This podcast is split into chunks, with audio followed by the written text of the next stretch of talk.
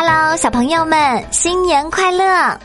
今天是大年初二，在我们这儿啊，大年初二有回娘家的习俗，所以今天呢，蜜桃姐姐带着蜜桃姐夫和小蜜桃回到我的爸爸妈妈家，给他们拜年。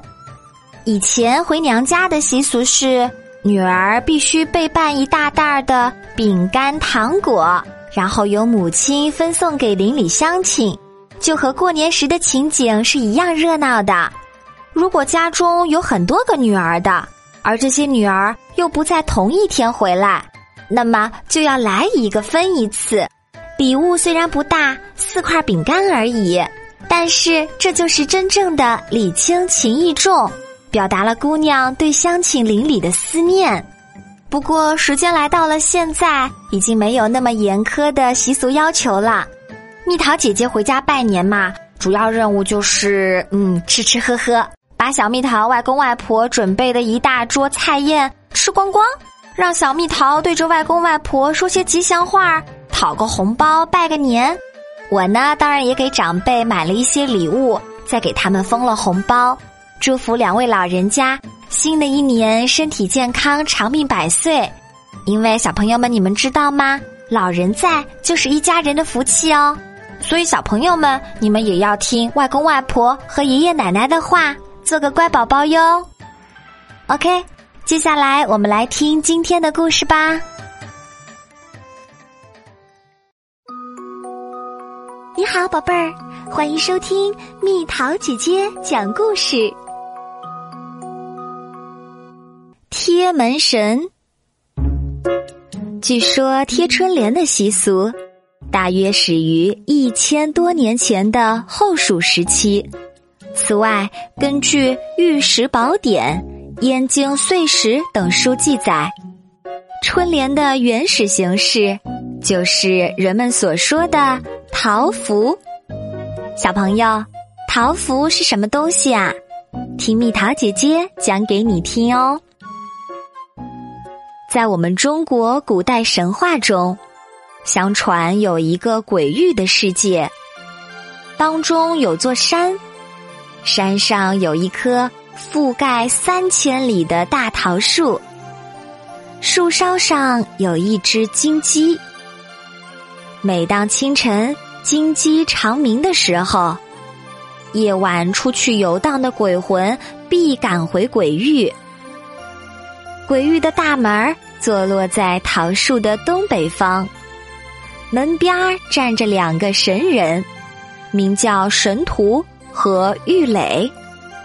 如果鬼魂在夜间干了伤天害理的事情，神荼、玉垒就会立即发现，并将他捉住，用绳子把他捆起来，送去喂虎。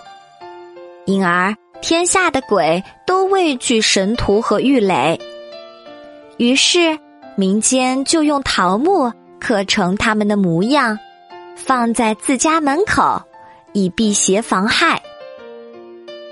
后来，人们干脆在桃木板上刻上神荼郁垒的名字，认为这样做同样可以镇邪去恶。这种桃木板后来就被叫做桃符。到了宋代。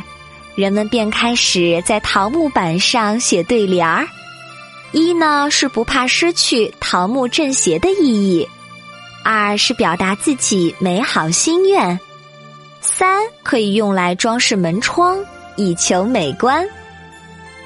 用在象征喜气吉祥的红纸上写对联儿，新春之际贴在门窗两边。用以表达人们祈求来年福运的美好心愿。为了祈求一家的福寿康宁，一些地方的人们还保留着贴门神的习惯呢。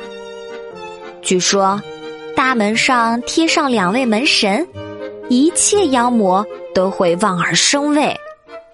在民间，门神是正气和武力的象征。古人认为，相貌出奇的人往往具有神奇的秉性和不凡的本领。他们心地正直善良，捉鬼擒魔是他们的天性和责任。人们所仰慕的捉鬼天师钟馗，就是这种奇形怪相。所以，民间的门神都怒目圆睁，相貌狰狞，手里还拿着各种传统的武器，随时准备同敢于上门来的鬼魅战斗。由于在以前我国民居的大门通常都是两扇对开，所以门神总是成双成对。唐朝以后，除了以往的神荼、郁垒二将之外，人们又把秦叔宝和尉迟恭两位唐代武将当做门神。好了，宝贝儿，故事讲完啦。想和蜜桃姐姐做朋友，就在喜马拉雅中给我留言吧。